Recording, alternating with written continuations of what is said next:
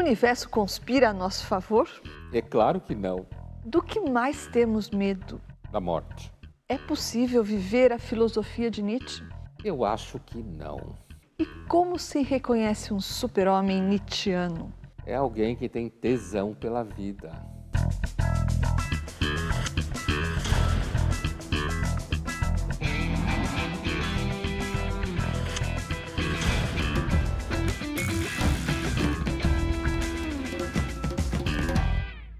Estamos iniciando mais uma edição do Linhas Cruzadas.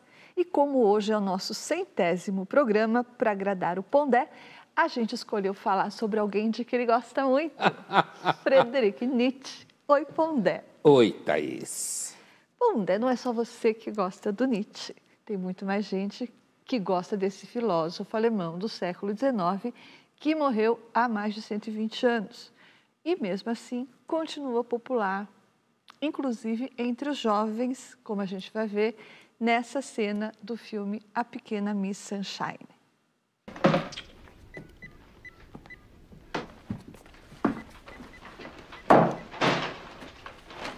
Hi, Richard Hoover for Stan please. Any way to reach him, or? Well, I'm just wondering if this darn book deal is done or not. If... Yes. Okay. Could you please just have him call me anytime over the weekend? He has my cell number, just to let me know we're on. Okay? Thank you. Bye. So what happened with Stan Grossman? He's in Scottsdale. So why didn't he call? Will you let me worry about this, please? Dwayne, can you check on Frank? Tell him it's dinner time. Olive, dinner time!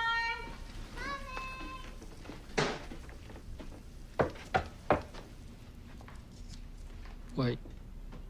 Dinner? Why, you don't talk anymore? Why not?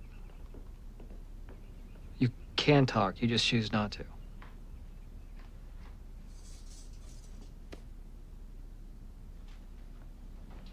Is that Nietzsche? You don't speak because of Friedrich Nietzsche.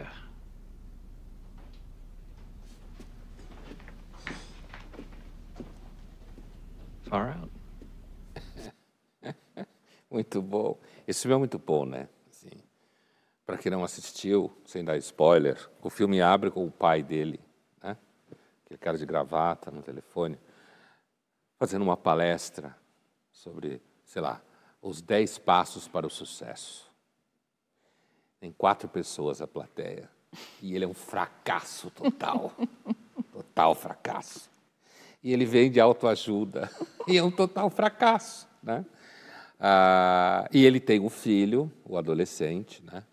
Ele fala rapidamente com o seu tio, que é um personagem que está deprimido, porque ele eh, namorava um dos seus alunos. Você sabe que o homem tem fama de gostar de novinhas e alguns de novinhos. Né? Então ele estava pegando um aluno, o tio dele, e esse aluno trocou ele por um outro professor que está fazendo muito sucesso no momento. E eles davam aula de quê? Era alguma coisa de literatura. Proust, ou alguma coisa assim.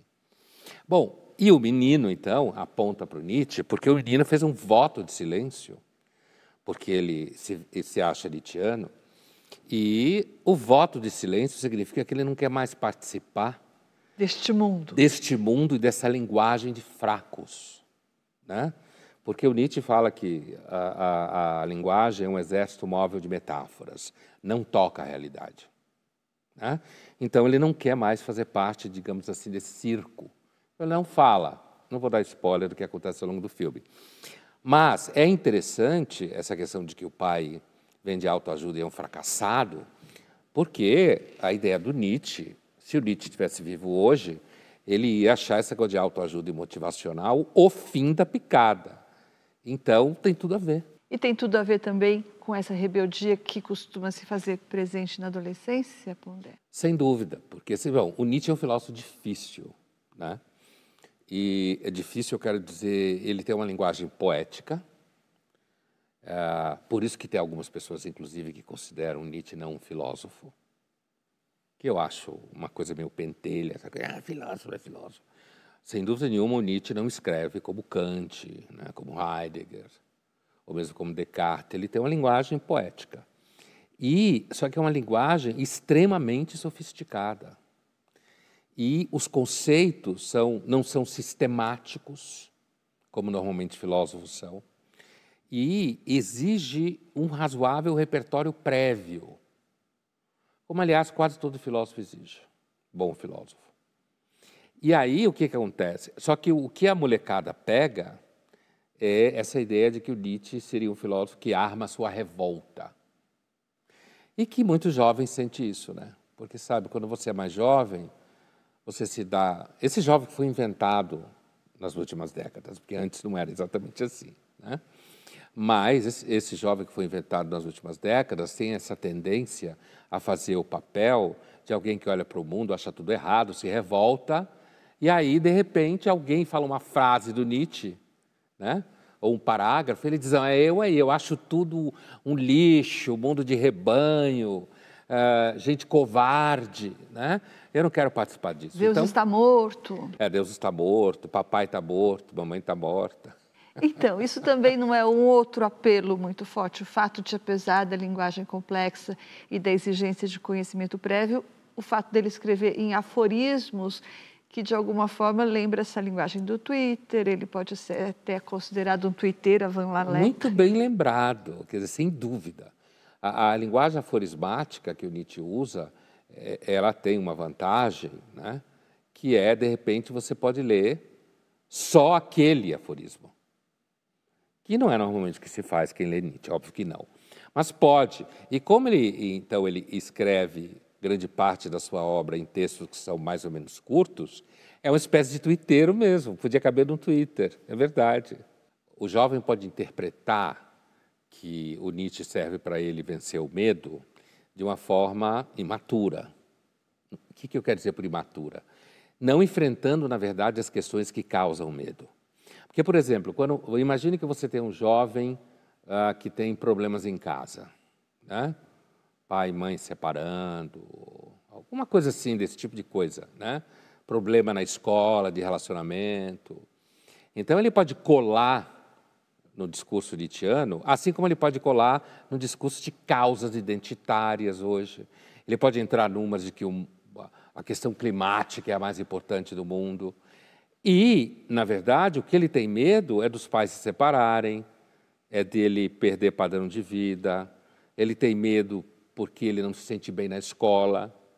Mas é muito mais fácil dizer que ele está com medo da questão climática, certo? Então, é, também pode ser fácil ele colar na filosofia nietzschiana, já que a filosofia nietzschiana critica a covardia, o medo, o ressentimento, e daí dizer que ele é nietzschiano. Quando, na verdade, se você for atravessar a filosofia do Nietzsche, né, se você for ler, uh, tem uma parte destrutiva, como a gente fala em filosofia, que é a parte negativa crítica, que é o massacre. Né? O universo é indiferente, a vida não tem sentido, Deus não existe, a linguagem é uma, é uma metáfora convencional, certo? Tem uma gama de passos, a moral é feita a favor daqueles que são covardes. Né? Tem uma série de, de etapas que normalmente são são representadas como uma espécie de mergulho no abismo, na filosofia do Nietzsche, né?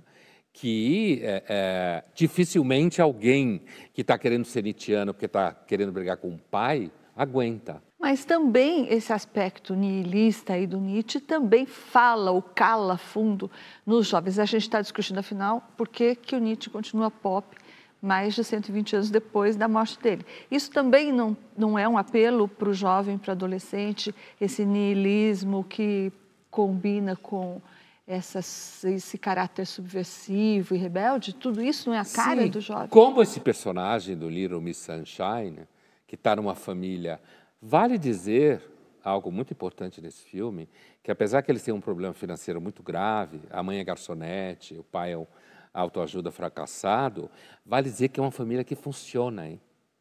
Quem viu o filme sabe muito bem do que eu estou dizendo. É uma família funcional. Não é, é, é esse tipo de família desagregada que existe por aí. Mas o niilismo nietzscheano, o niilismo enquanto tal, é alguma coisa que muitas vezes seduz as pessoas e os jovens. Por quê? Porque se eu sou niilista, se eu sou nietzscheano, significa que eu sou o tipo de cara que não tem medo das coisas que os outros têm. E isso daí, no mundo da juventude, sempre ajudou a pegar mulher. Né? Tanto é quando isso era uma questão na moda. Né? Mas assim, tanto quando é. Se gostava, quando os jovens gostavam de pegar mulher? É, isso, isso quando os jovens gostavam de pegar mulher e se arriscavam e tal. E tudo isso era delicioso. É, tanto é que naquele famoso livro, que a gente já discutiu aqui no Linhas Cruzadas, Pais e Filhos do Turgenev, a personagem feminina, Sergeyevna, ela fala sobre o Bazarov, quando falam para ela que ele é niilista e ele está chegando, ela fala: Ah, eu quero muito conhecer esse jovem que se dá ao luxo de não acreditar em nada. Certo? Então, essa ideia de que você consegue não acreditar em nada, que o mundo é um circo, que tudo é falso, isso de alguma forma está presente na filosofia do Nietzsche. Né? Mas um jovem, como eu dizia antes, ele pode colar nisso e se ele topar com um niilista de verdade, ele pode. Porque na realidade o niilismo pode deixar você bastante deprimido, como a filosofia do Nietzsche pode fazer. Linhas Cruzadas volta já já e no próximo bloco nós vamos falar sobre as duas formas de viver a vida segundo Nietzsche: a apolínea e a dionisíaca, uma ditada pela ordem e a outra pela transgressão.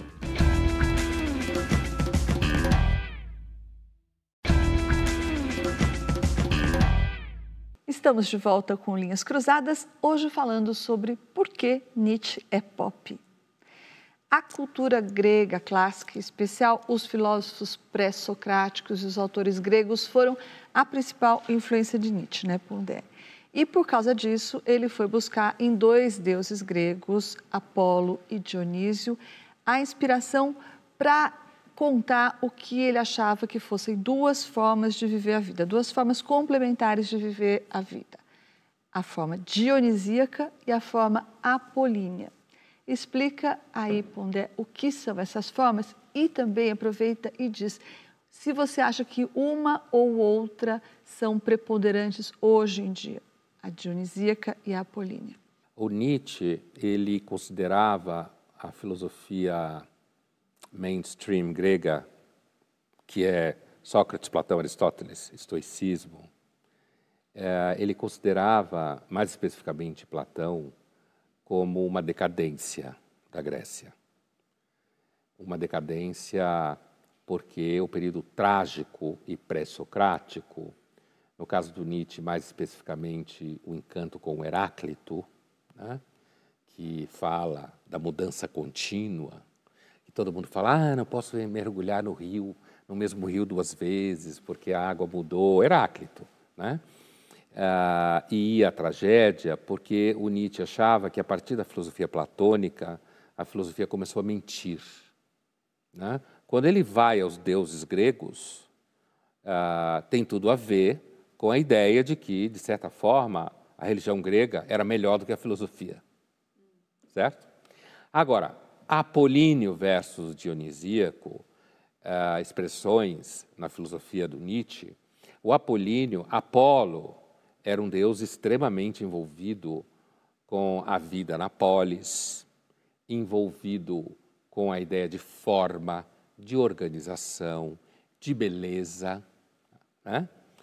Tanto é que Apolo era um deus tão importante que o oráculo de Delfos, o mais importante da Grécia Antiga, é um oráculo Apolo, certo? Então é um super Deus envolvido com seres humanos.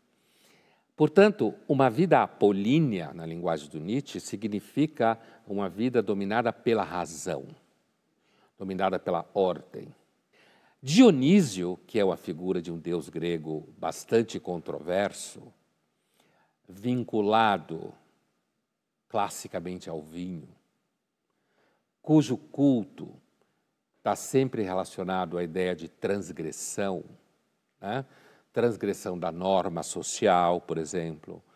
no culto a Dionísio você poderia ter situações em que uh, um escravo, naquele momento, não era escravo, porque era todo mundo igual. Então, quando Nietzsche opõe Apolíneo a Dionisíaco, o Dionisíaco representa a emoção. Não é o problema do Nietzsche não é a transgressão pela transgressão. Nietzsche não é sade, certo?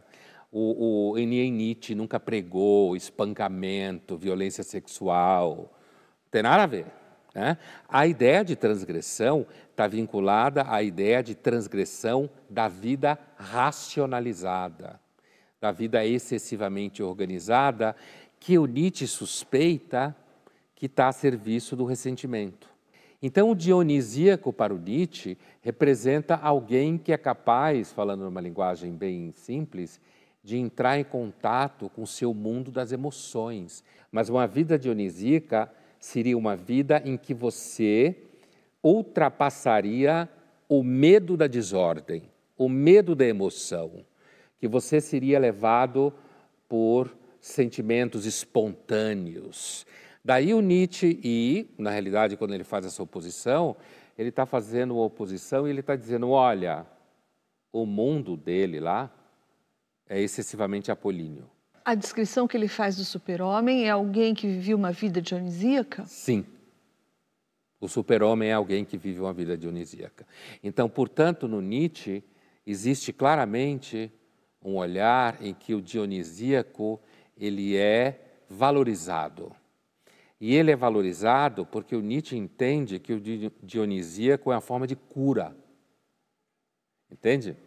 Uma forma de cura do medo, do ressentimento, da covardia e da moral que está a serviço do medo e do ressentimento. Marcelo Marques, também conhecido como Aldino Vilão, tem um canal no YouTube em que ele fala de filosofia e de Nietzsche.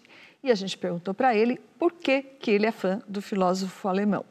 Salve, salve, linhas cruzadas! Um forte abraço do seu mano Aldino Vilão. Por que eu sou tão fã do Nietzsche, o famoso rouba-brisa? Esse que, inclusive, foi o primeiro filósofo que eu li na minha vida. Eu li ele quando eu tinha meus 16 anos. Eu ganhei um exemplar de um livro interessantíssimo dele que se chama O Crepúsculo dos Ídolos. Eu peguei aquele livro, eu comecei a ler, e bem no começo ele já chama o Sócrates de feio. Nesse livro ele vai meter o pau no Sócrates, né? Mas me chamou um pouco a atenção esse fato de ele chamar o Sócrates de feio. Eu não entendi nada, eu fiquei, mas como assim o cara escreve um livro pra chamar outro de feio.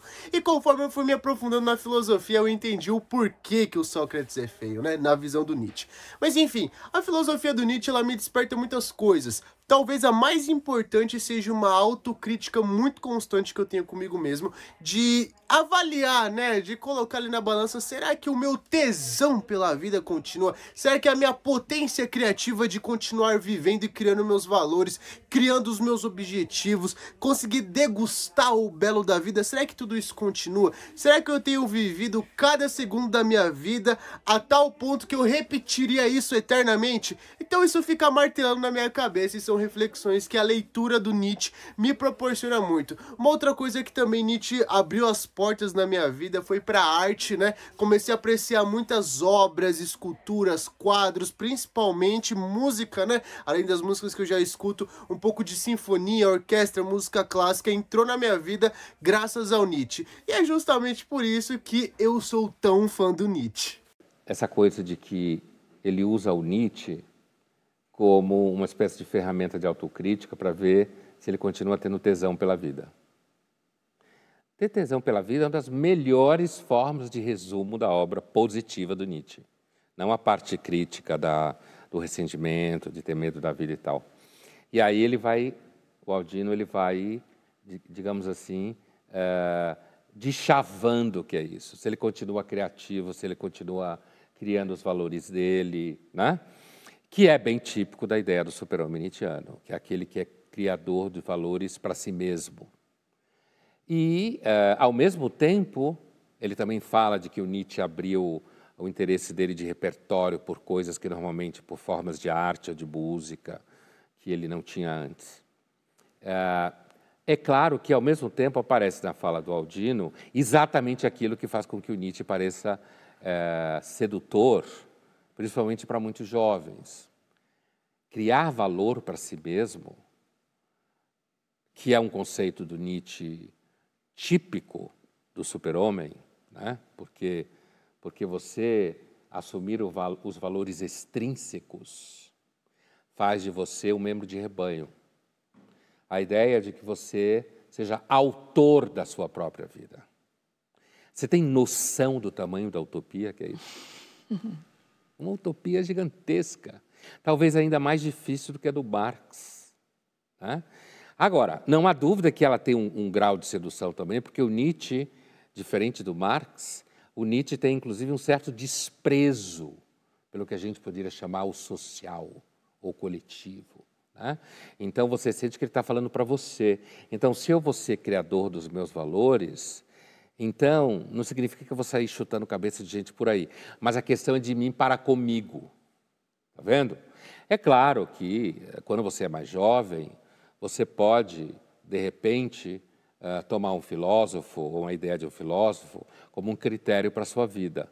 Depois de alguns anos de filosofia, especificamente, estou dizendo, não só de outras coisas, você vai percebendo que essa ideia de ter um filósofo que sirva de crítica e autocrítica para você acaba saindo desse lugar. Até porque o que o Nietzsche propõe é de um radicalismo que só parece viável até uma certa idade, né, Pondé? O Nietzsche começa a ficar mais interessante quando você não tem mais 20 anos ou 22, certo? Aí começa a ser desafiador essa ideia, de fato, de do, o que significa você com 50 anos ou 60 anos uh, ser alguém que, inclusive, olha para trás e pode dizer: olha, eu vivi a minha vida, grande parte dela eu fui capaz de criar coisas que eram valores para mim. Criar valor para mim não significa que você vai criar amanhã o valor do dólar. Criar valor para mim significa o que, que eu, ao longo da minha vida, valorizei ou valorei, como alguns falam, no caso do Nietzsche, que a maioria não valora. E que certo? foi bom para mim. E que deu certo. E que funcionou. Então, na verdade. O que seria um exemplo prático? Então, na verdade, a, a força da filosofia do Nietzsche está muito mais em você olhar para a sua vida vivida e reconhecer nela algo de Nietzscheano do que na utopia de quando você tem 20 anos achar que você será Nietzscheano. Certo? Porque vai saber o que vai acontecer. Quando você, você pede exemplo, por exemplo, ah, você, um dos territórios em que eu acho que esse, essa, esse conflito mais se manifesta para os jovens é no conflito da escolha profissional, por exemplo. Escolher aquilo que dá dinheiro, aquilo que todo mundo considera legal, certo? Ou, por exemplo, no território de se você tem um casamento muito ruim e você, num dado momento, olha e diz: ah, Eu vou sair disso aqui, apesar de toda a catástrofe que isso pode representar. Né? Eu acho muito mais interessante o Nietzsche de alguém de 60 do que o Nietzsche de alguém de 20. Alguém que olha para trás e viu que criou, conseguiu criar um valor para si mesmo. Seja esse valor uma escolha profissional adequada ou, ou, que teve um grande retorno, ou uma escolha afetiva que foi boa apesar do custo. Uhum. Ou seja, que você não teve uma vida de rebanho, a linguagem do Nietzsche. Porque quando você tem 20 anos ou 18, é muito fácil dizer que você não vai ter uma vida de rebanho. Como, por exemplo, essa modinha que apareceu muito aí nos últimos meses de jovens pedirem demissão. Lembra dessa história? Né? Então, essa coisa de que tem, tem até uma, história com a música da, da Beyoncé, You're Not Gonna Break My, my Soul, né? Normalmente um jovem que pode pedir demissão assim é porque ele tem alguém que paga as contas, senão ele não vai pedir demissão nenhuma. Linhas Cruzadas volta já já e no próximo bloco nós vamos falar sobre Nietzsche e a subversão.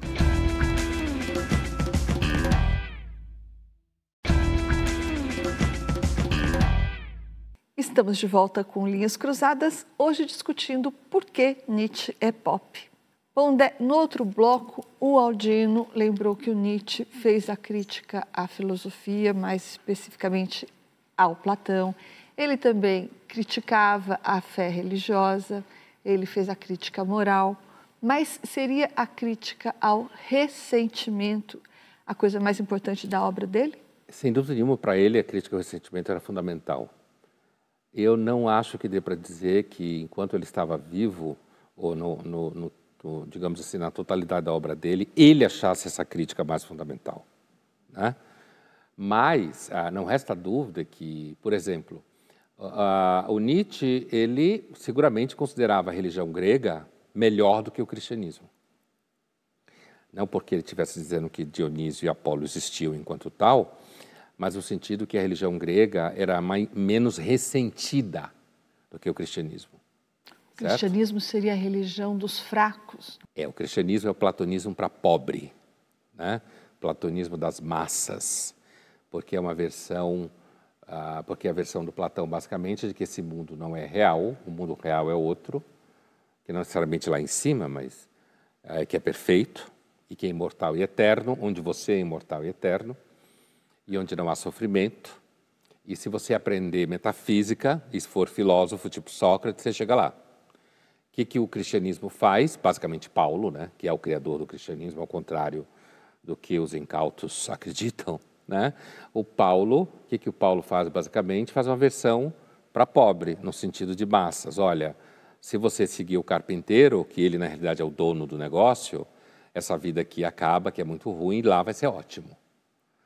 É por isso que ele diz que é o platonismo para pobre. E nesse sentido, como Platão já servia o ressentimento, onde está o ressentimento aí? Está na recusa da vida tal como ela é. Está na recusa da vida finita. Da vida sem sentido. Está na recusa de uma vida que não carrega sentido em si mesma.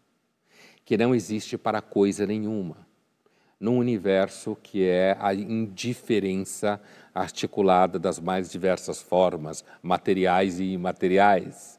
O ressentimento está na recusa disso, na determinação de que deveria ser de outra forma. Né? E nesse sentido você percebe o elemento infantil que tem no ressentimento, que é, por exemplo, quando alguém acusa a sociedade por tudo, acusa os pais por tudo, acusa a igreja por tudo, que é bem típico de gente infantil. Né? Achar que ele não consegue nada porque a sociedade não deixa, ele não faz nada porque não deixa. Né? O Nietzsche nem tinha ainda clareza, apesar de que ele já viveu nessa época, mas ele era muito distante disso, de como isso ia dar em todo um debate político. Né? O ressentimento se transformou num enormemente importante conceito da política. Então, dá para dizer que sim, a crítica moral depende do ressentimento, porque a moral é dos fracos, que tem medo dos fortes. E aqui não é forte no sentido que você é bombado, como incautos pensam, nem é fortes no sentido de que os alemães são fortes. Né? É forte no sentido de que não tem medo da falta de sentido da vida. É isso que significa forte para Nietzsche. Né? E os que têm medo dessa falta de sentido da vida, armam toda uma moral para garantir que a vida vai ser pequenininha. E essa vida pequenininha, ela é vivida em troco daquilo que o cristianismo vai vender para você ou qualquer outra religião que afirme uma outra realidade que é perfeita. Então, o, o Nietzsche, ele vai criticar esse movimento de negação da vida tal como ela é, em favor de uma outra vida, que essa sim seria real. E, portanto, Nietzsche acaba sendo alguém, como se fala em filosofia muito comumente, um filósofo estetizante, no sentido de que para ele o sentido da vida é o gosto, é o tesão. Bom, você falou dos desdobramentos políticos do, do, ressentimento, que Nietzsche não teria ideia de quanto isso ia ser importante do ponto de vista político. Mas do ponto de vista pessoal, será que Nietzsche conseguiu uh, se sobrepor a esse ressentimento, vencer o próprio ressentimento? Porque, segundo a obra dele, quando você consegue superar o ressentimento, isso te encaminha para aquela vida dionisíaca, não ditada pela ordem, não tiranizada pela necessidade de ordem. Mas Nietzsche, ele mesmo, ele não teve, a gente não pode dizer que ele teve uma vida dionisíaca, muito pelo contrário, não? Provavelmente não, né? Digamos assim, não foi um cara que teve sucesso com as mulheres. É, aparentemente foi um apaixonado pela Andréa Lu Salomé, que é uma mulher que aparentemente era uma mulher tipo fatal, muito inteligente, bonitona. Todo mundo ficava apaixonado. É, todo mundo apaixonado e ela transava com muita gente, menos com Nietzsche. Então, isso já dá um belo ressentimento para um sujeito. Né? É bem possível que ele tenha, talvez até ah, tenha até transado com alguém que tinha sífilis e pegou sífilis, que é uma das hipóteses da morte dele e tal. Mas não dá para dizer que a vida dele tenha sido uma vida uh, dionisíaca. Agora, não resta dúvida que quando Nietzsche veio a óbito, ou mesmo antes disso, quando ele veio a, a sua, sua crise e, e sua catatonia, né, enlouquecido, o Nietzsche já era famoso. Mas ele não teve consciência disso, né? Provavelmente não deu tempo para ele usufruir disso.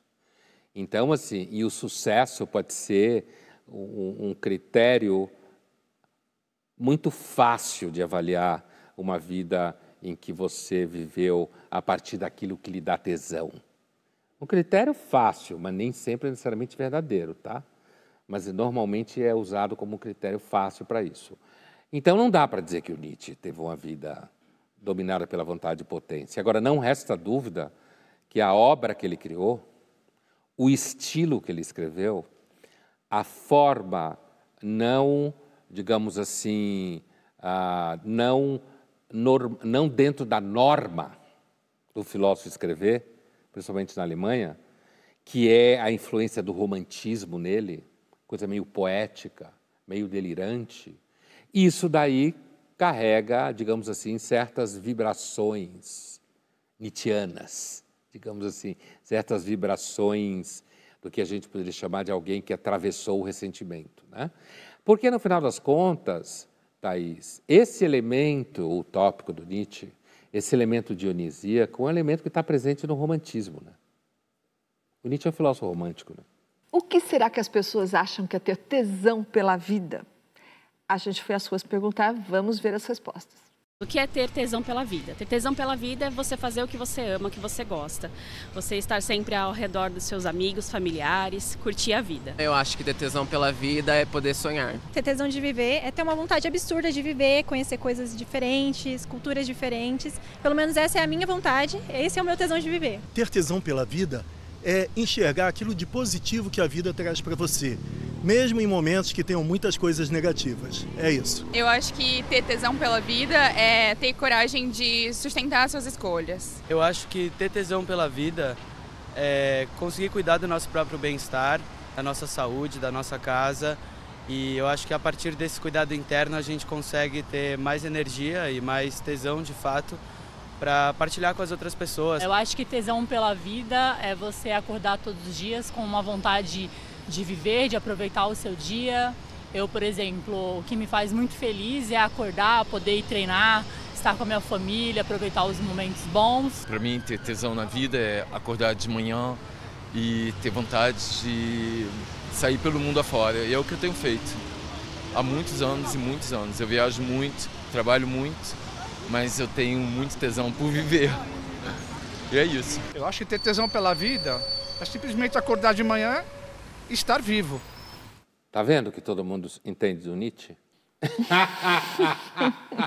no sentido de que essa pergunta ela é absolutamente acessível. Né? Todas as respostas, é claro que tem algumas coisas, ficar com os familiares, só se a sua relação com os familiares forem boas, ou uma boa relação. Né? Mas assim, é, trabalho, passeio, acordar de manhã bem, com vontade de, de fazer as coisas, então, existe uma espécie assim de, de um entendimento, o Nietzsche chama isso de eros. Em português eu chamo de tesão, que eu acho que é a melhor tradução de eros. E por isso que então que o ressentimento é o contrário do tesão, porque é o adoecimento do eros. Exatamente isso. O, o ressentimento leva você a negociar uma negação do eros em nome de uma vida que não lhe panique no além. Então vamos agora para o nosso jogo rápido. Pondé, o Nietzsche foi o seu filósofo número um. O que é que foi que te encantou nele a ponto de você decidir abandonar a psicanálise e fazer filosofia? Na realidade, o que me encantou no Nietzsche, ainda na graduação, foi justamente essa ideia de você pegar a vida pelos cabelos e fazer aquilo que você gosta. Foi esse o entendimento imediato que eu tive. Thaís, você acha que você vive a vida da forma que você quer? Ou da forma que agrada aos outros? Da forma que agrada, não. Eu, eu posso dizer que eu escolhi grande parte da forma como eu vivo a vida.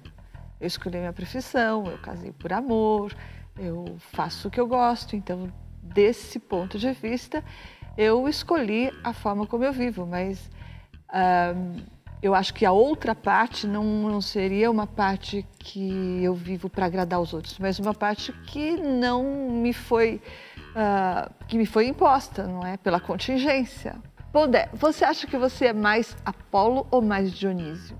A essa altura, eu diria que uh, eu tenho uma, uma história de vida bastante dionisíaca, no sentido de ter feito e experimentado coisas que de fato me davam prazer em fazê-lo, mas uh, eu sou eu sou apolíneo no sentido de cuidar para que a contingência não fique o tempo inteiro me vencendo. Thaís, você acha que a idade faz com que a gente seja menos ou mais medroso? Mais medroso, mais medroso do ponto de vista físico, por exemplo, né? Mas eu, mas eu acho que a gente fica, sobretudo, menos impetuoso. Linhas Cruzadas volta já já e no próximo bloco nós vamos falar sobre o super-homem de Nietzsche.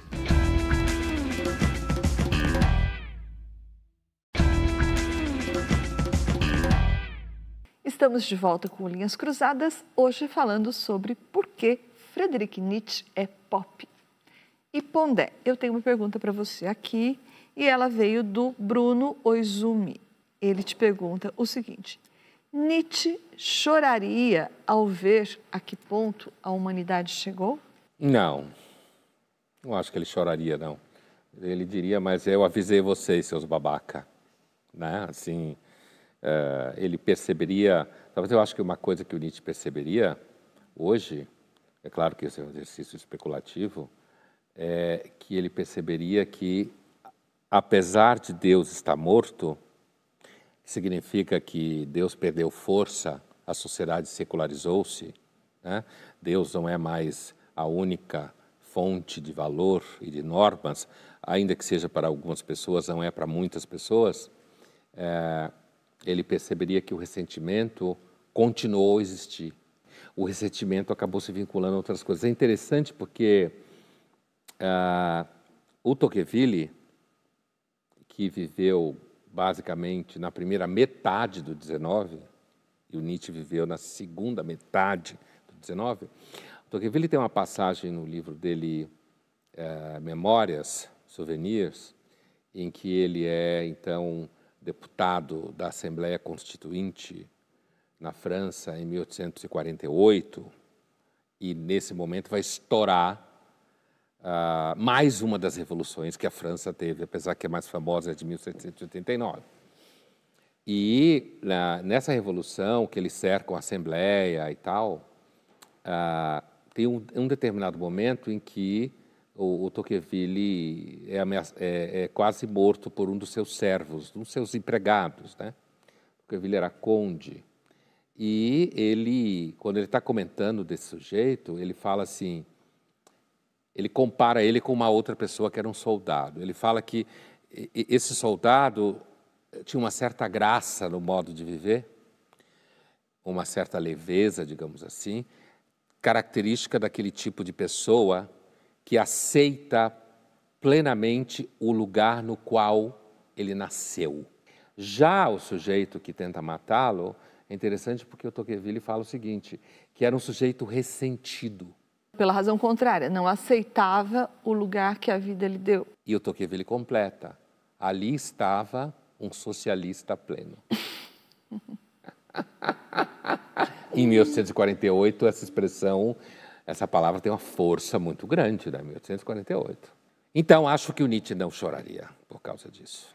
Bom, Dé, então vamos falar agora do super-homem, que é o ponto de chegada do Nietzsche. Né? Então, o super-homem é basicamente aquele homem que conseguiu se curar do ressentimento, que conseguiu superar o ressentimento, que conseguiu uh, não precisar do que ele chamava de artigos de fé, ou seja, o homem que não precisa acreditar em nada, o homem que não precisa da religião, e o homem também que se resignou com o fato de a vida não ter sentido. É, portanto, o homem livre, o homem forte, o super-homem. O super-homem é a construção mais romântica do Nietzsche? Sem dúvida.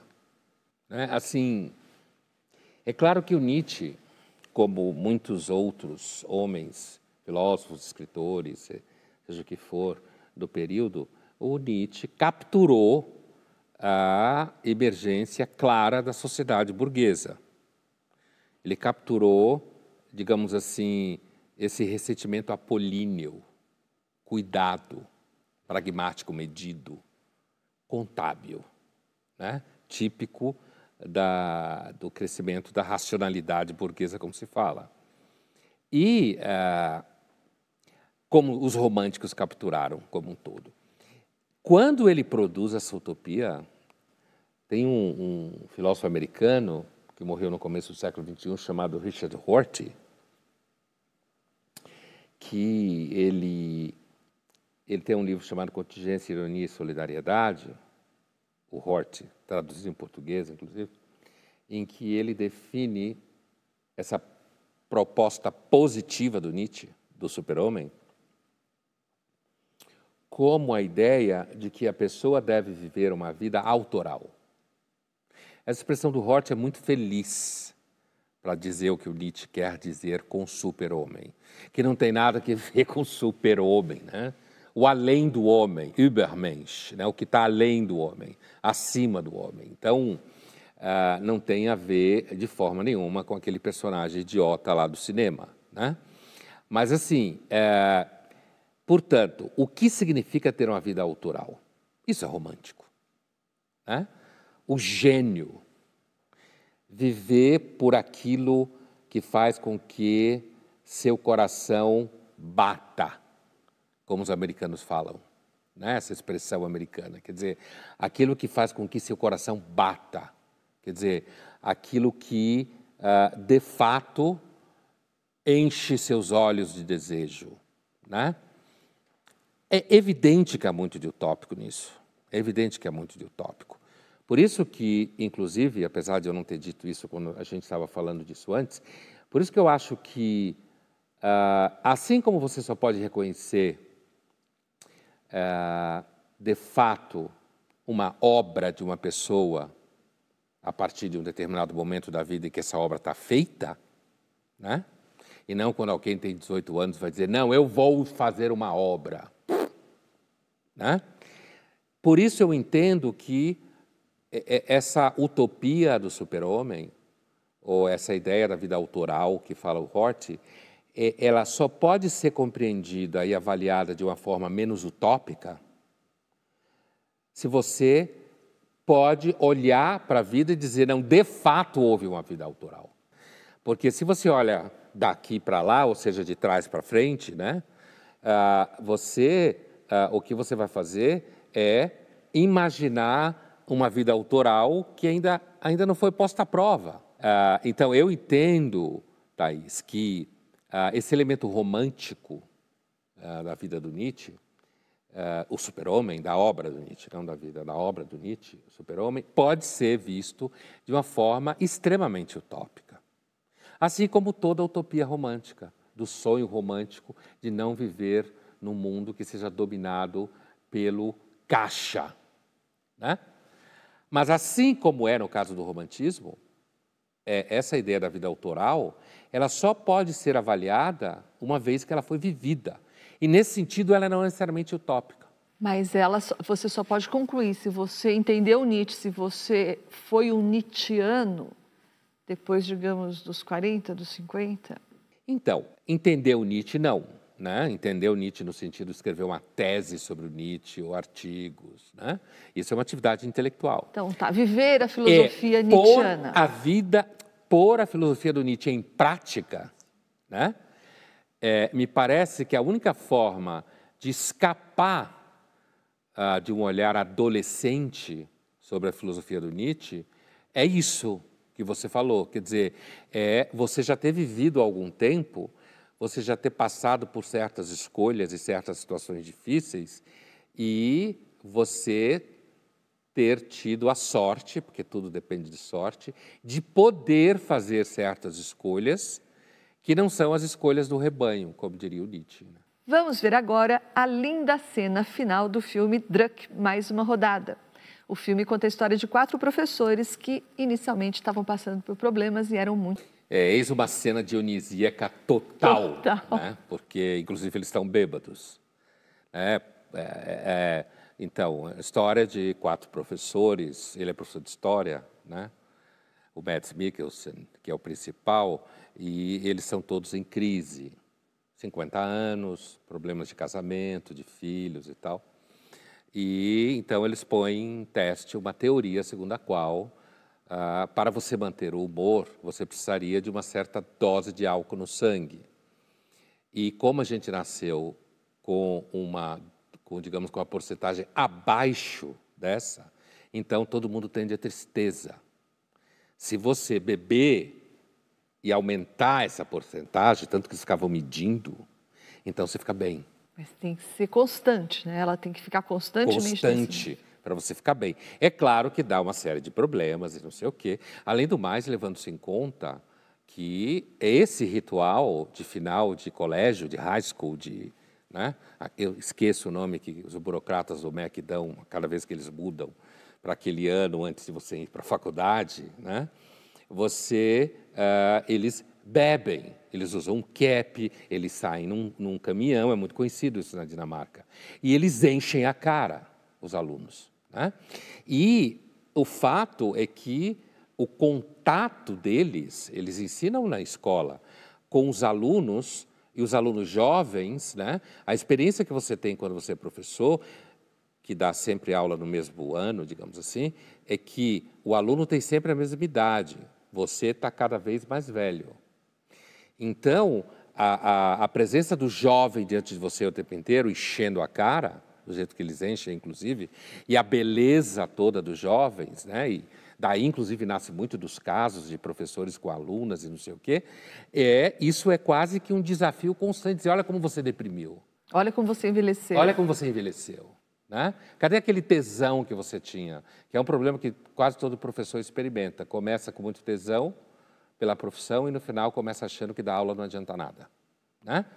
E aí, neste contexto, é que ele começa a dançar, porque ao longo do filme é feita essa referência de que ele dançava muito bem, o personagem. E ele parou de dançar porque ele passou a ter dor nas costas.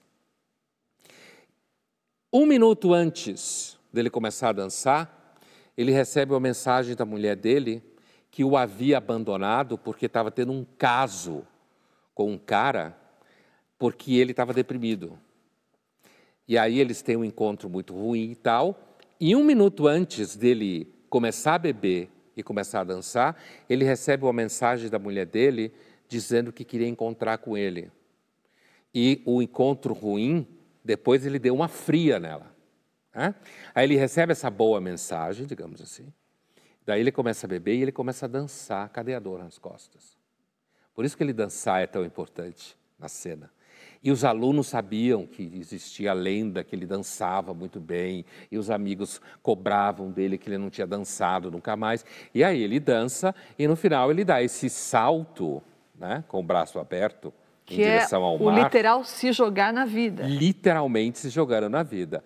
E, bom, quem conhece a obra do Nietzsche sabe muito bem que a dança é a grande metáfora da obra do Nietzsche. Né? Essa, essa, essa coisa dele dizer que só, só acreditaria num Deus que soubesse dançar, a imagem da vontade de potência que dança o cosmos como uma coreografia, de certa forma. Ele não fala coreografia como uma espécie de coreografia, uma dança. Diante do abismo. Diante do abismo que cerca tudo e você cria, destrói, cria, destrói. E só quando você consegue, uh, de alguma forma, assimilar isso e não ter medo disso, é que você consegue se jogar na vida. Por isso que essa cena talvez seja, que eu lembre assim pelo menos de cabeça, a cena mais Nietzscheana do cinema até hoje. Linhas Cruzadas fica por aqui, mas na semana que vem a gente está de volta.